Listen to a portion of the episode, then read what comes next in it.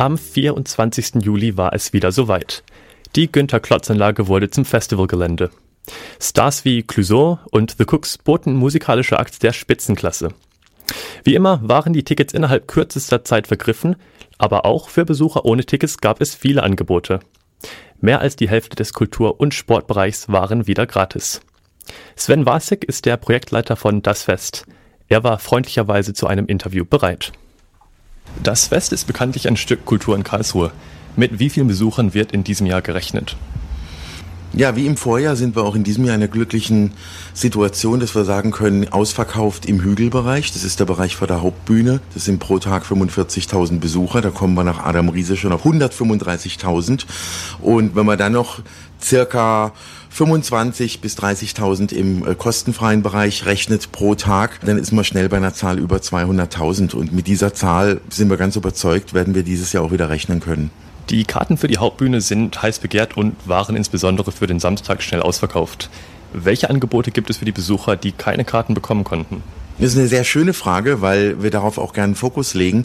Denn eigentlich sind über 70 Prozent des Kultur- und Sportangebotes bei das Fest kostenfrei. Es gibt einerseits die Kulturbühne, die drei Tage lang Varieté, Tanz, Kleinkunst, Comedy bietet. Es gibt die DJ-Bühne, die an drei Abenden ab 18 Uhr äh, durch alle Genre unterschiedliche DJ-Stile, DJ-Musikstile anbietet. Es gibt den Sparda Sportpark, der in diesem Jahr von Halfpipe bis hin zu Basketballcourt jede Menge Entertainment, Fun zum Mitmachen oder auch zum Zuschauen bietet. Und last but not least gibt's von anderen Festivals auch bekannte Alterna Stage. Bei uns heißt sie Feldbühne, äh, die auch drei Tage lang Independent Music bietet. Newcomer, nicht nur hier aus der Region, sondern auch aus dem europäischen Sektor. Wir nehmen am ITIP-Programm teil, dem European Exchange Talent Program.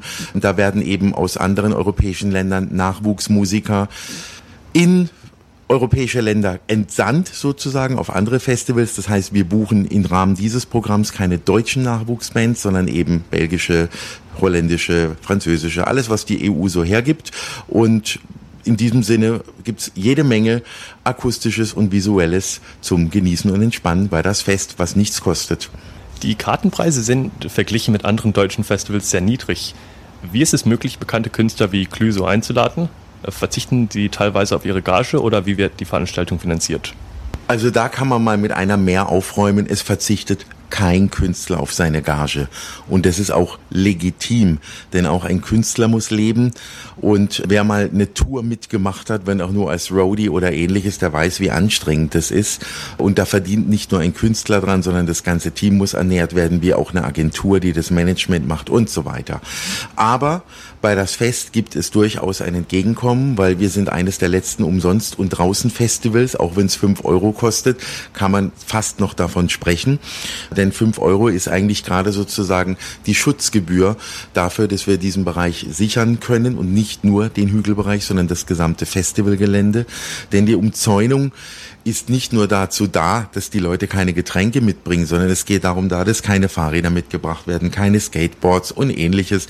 Denn all diese Sachen stellen aufgrund der doch höheren Kapazität an Menschen ein Problem da, ein Sicherheitsproblem. Und seitdem schon vor über äh, vor circa 15 Jahren eben dieser Zaun eingeführt wurde, sind auch vielerlei Verletzungen nicht mehr aufgetreten, wie sie verursacht wurden.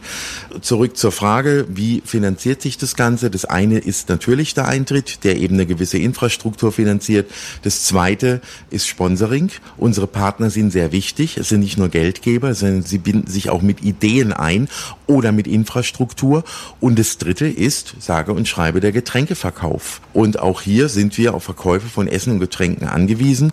Und auch hier kann man sagen, weil ab und an die Kritik kommt, es ist nicht ganz billig. Da sage ich nur, gehen Sie auf andere Festivals für Tickets über 100 Euro und da sind wir zum Teil noch günstiger mit unseren Getränkepreisen. Somit diese drei Bereiche dienen zur Finanzierung von das Fest. Auf Ihrer Website steht, dass es Ihnen ein großes Anliegen ist, das Fest im Einklang mit Natur, Umwelt und Ökologie zu veranstalten. Wie kann man sich dies vorstellen? Wenn man das liest, sollte man auch darüber nachdenken, wo findet das ganze Festival statt. Wir sind kein altes Flugfeld, sondern wir sind eine Parkanlage, fast inmitten der Stadt. und die gilt es auch zu erhalten. Das ist ein Ansatz. Der zweite Ansatz ist ökologisches Verhalten. Das heißt, wir gehen mit gutem Beispiel voran. Wir sorgen dafür, dass die Möglichkeiten da sind, dass der Müll getrennt werden können. Binden unsere Besucher natürlich mit ein. Wir haben in diesem Jahr eine Festivaltonne kreiert, die mehr oder weniger mit einer Wertstofftonne vergleichbar ist. Ähm, wir haben das im letzten Jahr schon getestet. Es ist sehr gut angenommen worden. Aus Pflanzenrohstoffen bieten wir unsere Becher an, in die die Getränke ausgeschenkt werden. Auch die werden direkt wieder rückgeführt sozusagen ins Recycling.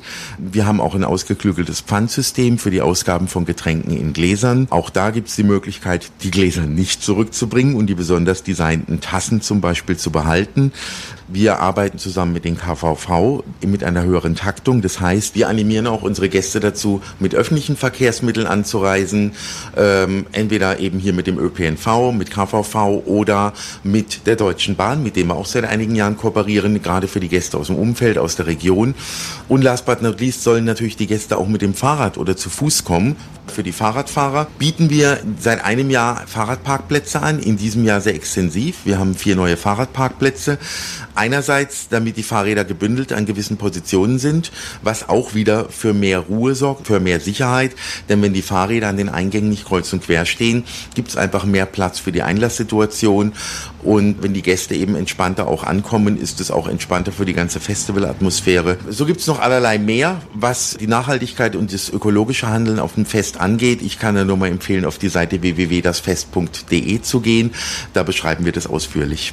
Was sollten Besucher beachten, damit die einzigartige Feststellung für alle Besucher in guter Erinnerung bleibt?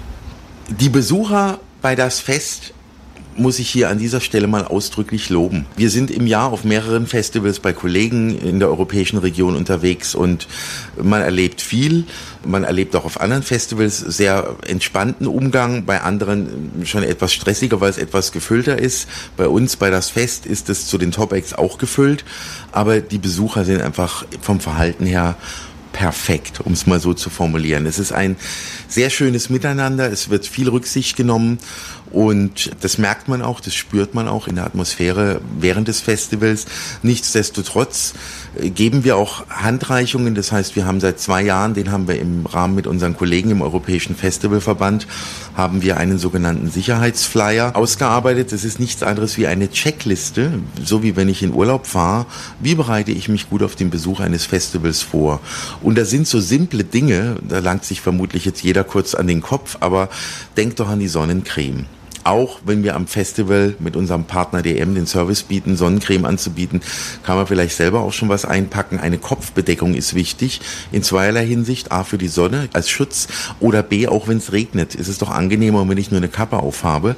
Ich kann mir aber auch ein kleines Cape irgendwo einpacken in eine kleine Handtasche. Solche Geschichten einfach als Handreichung. Was kann ich noch machen? Komm entspannt an. Wenn ich jetzt in Hektik anreise, nur um noch schnell Clouseau zu erleben, äh, dann mache ich es mir eigentlich von Anfang an schon stressig stressig. Wenn ich aber eine Stunde vorher komme, vielleicht noch ein kühles Getränk einnehmen, da noch Freunde treffe und mit denen gemeinsam vor die Bühne gehe, dann ist es viel chilliger und entspannter. Also auch das, eine gute Anreise, eine gute Vorbereitung, trägt viel zur Entspannung, damit auch für ein gutes Festivalerlebnis bei.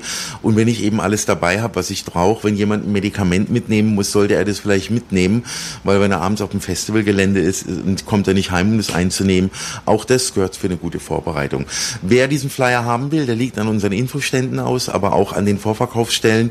Wir haben jetzt zwar keine Tickets mehr, aber dort liegen noch diese Flyer oder man kann es auch bei uns anfordern über Internet www.dasfest.de.